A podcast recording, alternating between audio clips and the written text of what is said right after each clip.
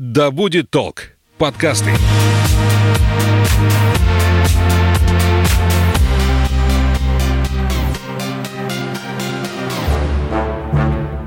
Всем привет! Меня зовут Светлана Подберезняя. И это подкаст «Ой, страшно!» Здесь мы обсуждаем страхи и фобии, которые одолевают человечество в 21 веке. Все истории подлинные, а героем подкаста может оказаться ваш коллега, сосед и даже вы сами.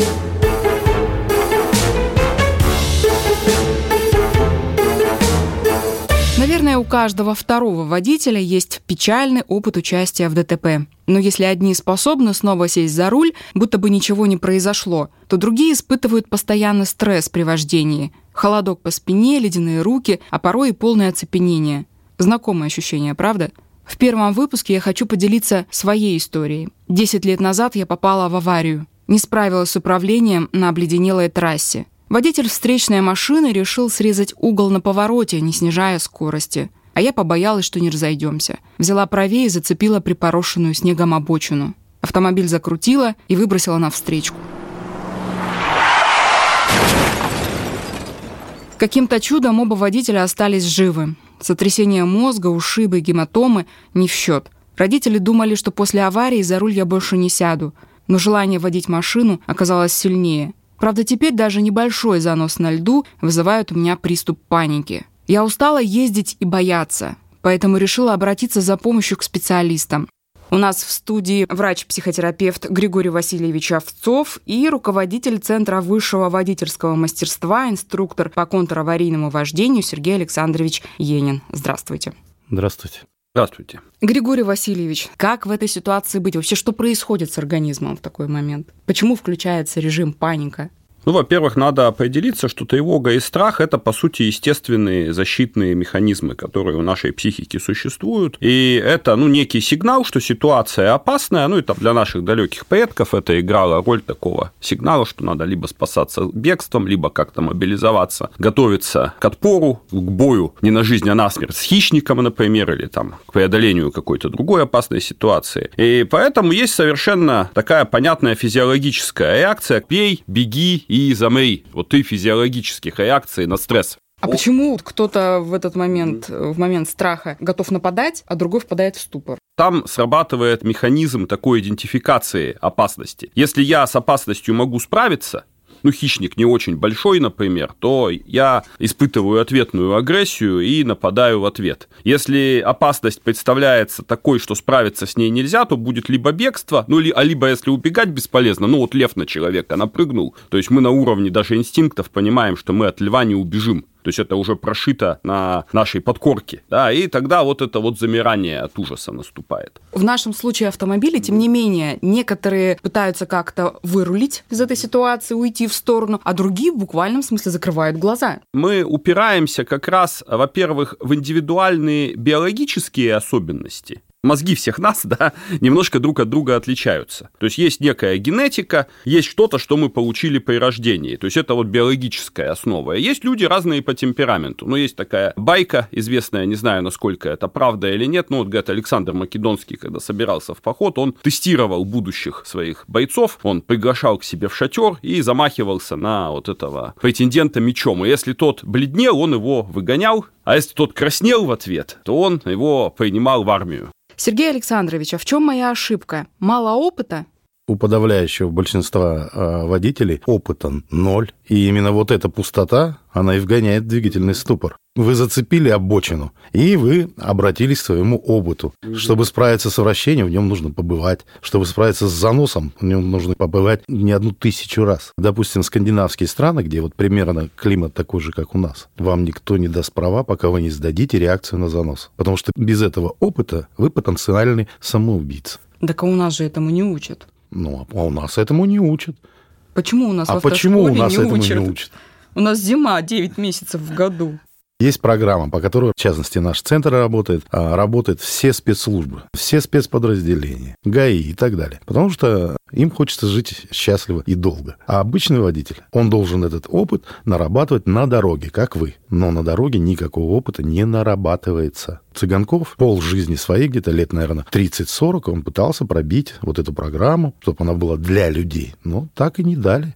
А вам, кстати, какие больше ученики попадаются? Те, которые вот в ступор впадают? Таких вот безнадежных уже больше 15 лет мы работаем, но можно посчитать по пальцам. Но там действительно психологическая а, зависимость э, жесткая. Допустим, а, женщина была на ее глазах КАМАЗ с красной кабиной, он снес семью. И она вот садится за руль, управляет автомобилем, но как только она видит КАМАЗ с красной кабины, все, то есть она бросает, она закрывается когда мы сталкиваемся с каким-то вот запредельным стимулом, тот же занос для человека, который не готов, не понимает, как реагировать, это стимул может оказаться запредельным. Ну, а уже если мы говорим про что-то такое, что привело там к смерти других людей, ну, фактически это такая психологическая травма. И дальше этот стимул, он а, ну, в мозгу формирует определенную последовательность нейронных связей. Бороться с этим как? Когда водитель едет, он должен быть адекватен потоку. Я стараюсь быть адекватной все, потоку. Все, но, тем не менее, а, если страшно, снижаете скорость, прижимаетесь к обочине. Если поток двигается со скоростью 60 км в час, вы тоже должны двигаться с Нет, такой 60 скоростью. это еще нормально. Но вот у вас снижен коэффициент сцепления, у вас лед. Какой у вас будет тормозной путь со скоростью 60 км в час? Ну, не маленький, думаю. Вы должны представлять реально, сколько метров вы будете тормозить. Путь кратный. То есть 60 км в час вы едете, 60 метров вы будете тормозить. Представляете? Вот чуть ли не полквартала будете тормозить незнание, оно и рождает вот эти страхи. По статистике ГИБДД, больше половины всех дорожных аварий происходит в крупных городах. На долю загородных трасс приходится всего четверть ДТП, но последствия обычно тяжелее. Получают травмы и гибнут там три раза чаще, чем на городских улицах. Именно на трассе в плохую погоду у меня и начинается паника.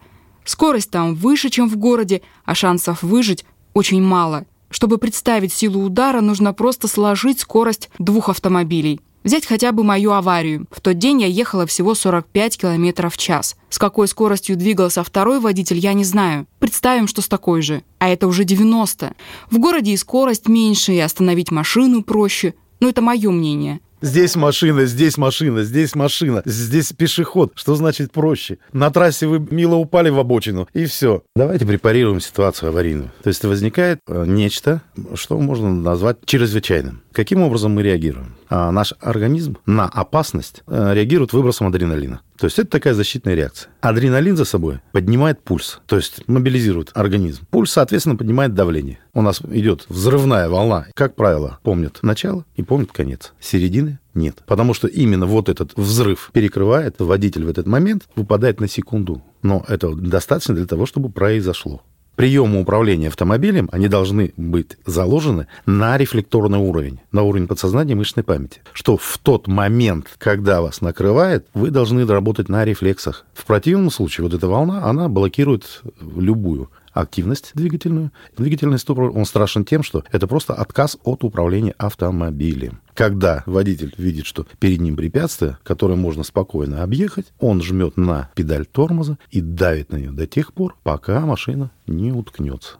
В моем случае я начала крутить руль. Когда ты уже его закрутил в обе стороны до такой степени, ты не понимаешь уже, в каком положении колеса, прямо они или в какую сторону. Подключается еще раз паник. Водитель обязан знать в любой последующий момент, где находятся его колеса. Потому что тормозить можно только на прямых колесах. Большинство водителей, почти 100%, они обращаются с рулевым колесом по наитию нам здесь нужно разделять вот, собственно, технические аспекты, как ездить без аварийно, ну и аспекты психологические. Хотя, даже если вы учитесь, все это понимаете, у вас ощущение контроля возрастает, и это может оказаться ресурсом, в том числе для того, чтобы справиться со страхом. Здесь мы используем метод экспозиции, мы можем вспоминать вот саму эту травматическую ситуацию, погружение туда будет вызывать тревогу, но ее перепроживание многократное может привести к тому, что тревога уменьшится. А сколько нужно времени, чтобы вот на практике побороть этот страх? Сколько нужно накатать часов, километров для того, чтобы появилась вот эта уверенность? Ну, это дошло до автоматизма, что даже если перекрывает адреналин, ты все равно вот ведешь себя правильно за рулем. Во-первых, это 15 часов в классе. То есть сначала человек должен понять, у него должно здесь уложиться, почему происходит занос. Это все психологический напряг. То есть снос — это потеря управляемости. Когда водитель заходит, допустим, в поворот, а машина вместо того, чтобы идти по дуге, ну, снижен коэффициент сцепления, она начинает распрямлять траекторию и уходить по прямой. А с той стороны, допустим, если это правый поворот, э, едет КАМАЗ. Чтобы выйти из этой ситуации, нужно руль повернуть не в поворот, потому что машина уже подскользнулась, она уже не идет по дуге, а повернуть рулевое колесо в сторону КАМАЗа. Решение этого вопроса требует, если вас понесло, 0,5 секунды. Что такое десятые доли секунды? Это вот тишина между щелчками. То есть пять щелчков, да, и вы должны начать действовать. Это должно быть на подсознании, на подкорке. И дальше, чтобы вытащить автомобиль из заноса, у вас должно быть в секунду не менее четырех касаний рулевого колеса. То есть вы мгновенно должны перекинуть руль там до упора в одну сторону,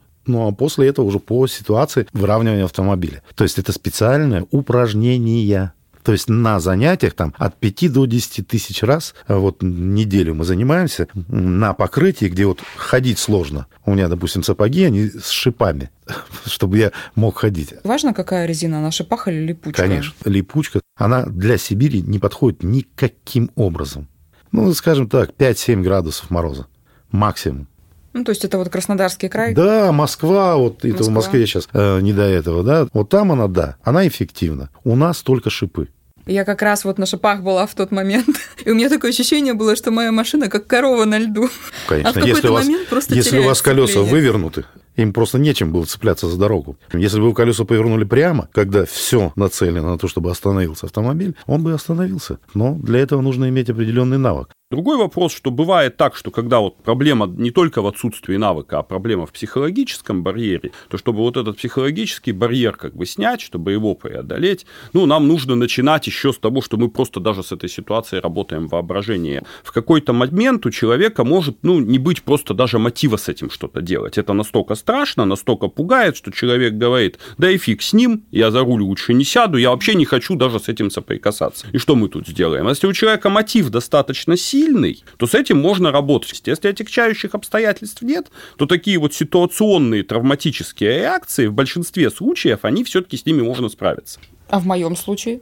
В вашем случае, ну, вроде бы помех каких-то В вашем нету. случае нужно выехать на лед, почувствовать, что я могу этому противостоять. У меня есть приемы, у меня есть оружие. Если я попаду на лед, я знаю, как себя вести. И все. Сто процентов водителей боятся льда. Но все же ездят. ездят и некоторые лихачат. Естественно. А лихачат это не по незнанию. Ну, сейчас уже такого нет, а в начале, когда вот только мы начали работать здесь, нас очень часто упрекали, что вот вы учите людей, они потом выезжают на дорогу и начинают носиться как сумасшедшие. На самом деле совершенно не так. Ваши не носятся. Конечно. Когда они на площадке и закрутило, и унесло там к сугробу раз, два, три, и человек понимает предел своих возможностей и можно ли нажимать на педаль газа, когда ты едешь по льду. Ну, есть же даже тоже такая реакция на стресс, да, как вот некая гиперкомпенсация. Нужно сейчас доказать себе, что я не боюсь. В случае со сложными условиями да, на дороге я превышу скорость, я там буду лихачить. Это тоже попытка человека справиться со страхом. Но она здесь откровенно опасная, она может вести к очень тяжелым последствиям. Ну, я думаю, что те люди, которые лихачат, в большинстве своем они не боятся, а как раз вот это показать свою, не знаю, значимость на дороге и что-то. Но другое дело, что ты можешь быть уверен в себе на 100%, но ты не уверен во мне. Вот само желание показать, часто за ним видим как раз скрытую неуверенность. Человек себе может не признаваться, что ему страшно. Да нет, я не боюсь, я там такой там молодец, да, я вот все знаю, все умею, что вы чему вы меня тут научите. Но само его желание это всем продемонстрировать говорит о неуверенности. Потому что, ну, если вы что-то умеете, вы в чем-то уверены, ну, вам не будет хотеться это всем, как говорится, бросить в лицо, да, что вот, посмотрите. Совершенно согласен. Ни один автоспортсмен, он не будет лихачить на дороге. Это я могу сто процентов сказать. Хотя он со стопроцентным результатом он пройдет любую трассу, но на дороге он никогда не будет а, лихачить и показывать, что он там, я не знаю кто. К нам очень часто приходят люди, которые получили права до первой аварии и права в тумбочку. Потом проходит там 5 лет, 10, иногда 15 лет. Потом жизнь заставляет садиться за руль. Или страхи забываются. И они приходят к нам. Купленные права, подаренные права. То есть у нас единственная школа, где мы берем с нулевым опытом. То есть люди зачастую, они не доезжают до автодрома. Их привозят на автодром, через пять дней они спокойно выезжают в город и поехали. А еще есть такая штука, когда года через 2-3 новичок чувствует себя всемогущим на дороге. Нет. Это 5-7 лет. Первые три года водитель себя чувствует неуверенно. То есть именно вот в этот период возникновения аварий каких-то, ну, в основном мелких, оно очень вероятно. А вот когда переваливает за 5-7, когда происходит адаптация к управлению автомобилем, вот там уже очень тяжелая авария. Ну, это вот то, что называют ложной уверенность да. в своих силах у человека. Навыки-то не появились. Дорога, она ничему не учит. А учиться наши люди не хотят. Ну, если тем более ездить где-то по городу, ну, дом-работа, работа-дом, да. особо научиться нет. Да, наверное, да, это ложная уверенность, но факт тот, что это уже период тяжелых аварий. Но я думаю, что тут не только вождение касается, во многих сферах жизни есть ситуации, когда люди совершают в течение долгих лет одни и те же ошибки, да, ну, даже там в профессии профессионально человек ошибается, но это не ведет к тяжелым каким-то последствиям, ну и создается иллюзия, что я профессионал, я умею, я могу, да, а на самом деле просто не было ситуации, ситуации, которая бы вскрыла недостаточность навыка. А все-таки лучше идти сразу, ну, в ближайшее время после аварии, или нужно какое-то время, чтобы адаптироваться? Ну, это по вашим ощущениям. Вообще лучше идти до аварии. Ну, это понятно. Но задумываешься об этом только после. Согласен. Разбираем там аварии. В частности, ваш случай там на трассе. То есть человек попал за нос, машину понесло. И как под копирочку, то, что рассказывают. Руль покрутил туда, покрутил сюда, машина не реагирует. Ну и здесь, кстати, еще как раз такой фактор срабатывает, вот, который дает чувство беспомощности, а я не понимаю, что происходит. Маленькая история. Работаем не только с любителями, работаем с профессионалами, и э, не один год тут работаем с организациями. У них очень тяжелые машины. УАЗы, достаточно большие внедорожники. На этих автомобилях, вот именно эта организация, там работают люди ну, уже с большим стажем. 30 лет, там даже 35 лет. И когда мы с ними вышли вот, э, на лед, начали заниматься, солидные взрослые мужики, мужики радовались как дети. Один мне говорит, вот я проездил всю жизнь 30 лет за рулем, там у него УАЗ, уханка тяжелая, и я говорит, всю жизнь считал, что если машину понесло, то сиди и жди, куда ее вынесет. А оказывается, ей можно управлять. А правда, что если пройти такие курсы, да, автоматизмы наработать, можно предотвратить какую-то аварию, которую Конечно. не вы так конечно, скажем, конечно. начинаете. Моделируются очень многие ситуации, и по поведению автомобиля, который вот едет на вас, особенно вот зимой, можно предсказать траекторию его движения. Одно из таких важных упражнений, которые мы даем, это увод автомобиля с линии удара. А если некуда? Всегда есть куда. Вам летит в лоб машина. Лобовые – это самая страшная авария, и, как правило, они заканчиваются или тяжелыми увечьями, или летальным исходом. Рядом справа от вас железо, слева от вас железо. Даже столб, сугроб, забор не поставишь никакое сравнение с человеческой жизнью. Ну, то есть я должна буду толкнуть соседа? Конечно, а как? Выбить Вы его? предпочитаете э, красиво умереть? Я, конечно, хочу жить, но рисковать жизнями других. Ну, скажем так, при боковом ударе там никакого риска особого нет. А вот лобовой удар, да. И поэтому умение увести автомобиль с линии удара, переместить, чтобы удар произошел на боковой сектор, крылья обвес, они внутри полые, сминаясь, они достаточно эффективно гасят энергию удара. То есть здесь по приоритетам, вы извините. Ну вот, кстати, Светлана, то, то, о чем вы говорите, тоже такой вот нюанс, который встречается вот в какой-то такой экстремальной ситуации. Мысль о том, чтобы кому-то причинить дискомфорт, да, неудобство. Ну вот жертвы, например, там нападения, ограбления часто не зовут на помощь. Ну потому что кричать вечером там, ну неприлично как-то. Да. а получается, получается логика... Повредить э, несколько других машин, Да, но, но никто не умрет. Да, но зато никто не, не умер, все остались живы. Вы вот не обратили внимания, то, что мы раньше с удивлением видели только там, когда показывали за границей, вот эти паровозики, когда выстраиваются там по десятку машин, что для города Омска это тоже становится характерным, потому что нет элементарного навыка, нет понимания того, что управление автомобилем отталкивается от физиологии. Спрашиваю, какую дистанцию вы держите до впереди идущего автомобиля?